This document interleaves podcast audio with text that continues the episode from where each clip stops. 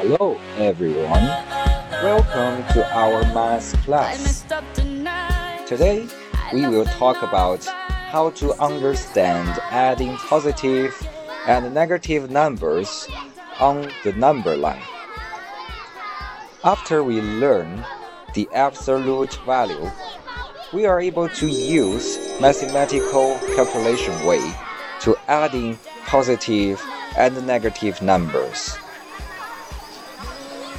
To understand why we operate the absolute value in this way when we add in negative numbers, we need to think about it on the graph tool we've learned, that is the number line. So that means before you learn to add in positive and negative numbers, you must understand absolute value and number line first. Now let's see some examples of adding positive and negative numbers on the number line. As in the previous tutorial, I taught you how to draw a number line already.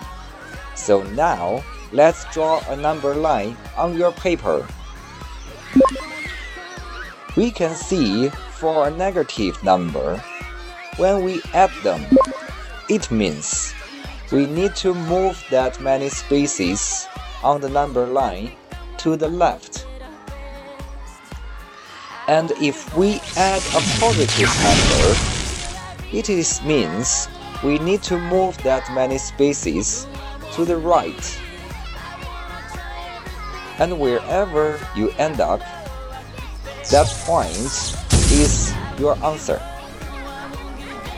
From the above, we can have a conclusion. If we add a negative number, it is same as we subtract the absolute value of this negative number. Actually, we learn subtraction when we in primary school. Primary 1 but we only deal with greater numbers subtract less numbers. Because if we haven't learned negative number and absolute value, we cannot really explain or understand how can a less number subtracting a great number in mathematical language. But on the number line, actually no matter it is greater numbers subtracting less numbers or less numbers subtracting greater numbers, it is only a matter of the movement of the point to which direction or how many spaces. So even a kid from kindergarten actually can understand adding positive and negative numbers on graphs easily, no matter they know or they don't know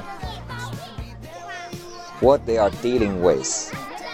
Actually, they are dealing with absolute value and number line they never started yet. The absolute value is just a name for express the operation for negative numbers.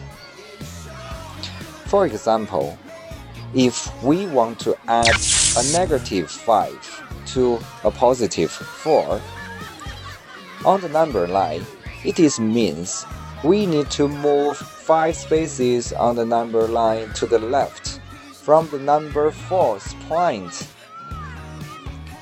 So it is moved to negative 1. So the answer of this question is negative 1.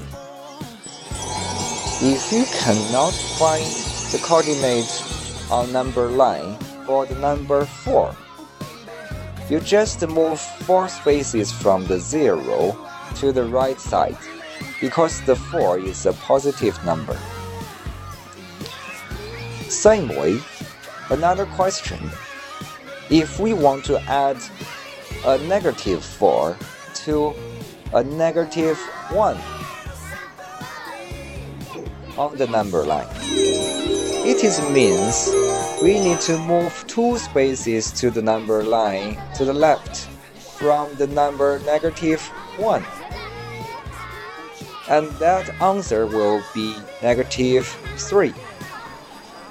If you cannot find the coordinate on number line for the number negative 1, you just move one space from the 0 to the left side because the negative 1 is a negative number, so we move to the left. The sum of a number and its opposite always equals 0. It is the same like if you take 3 steps forward, then 3 steps backward. You end up exactly where you began, so you've moved 0 spaces. After we understand what happened when we adding negative numbers or subtracting a greater number we can how we can now try to deal with adding positive and negative numbers with pure calculation without a graph.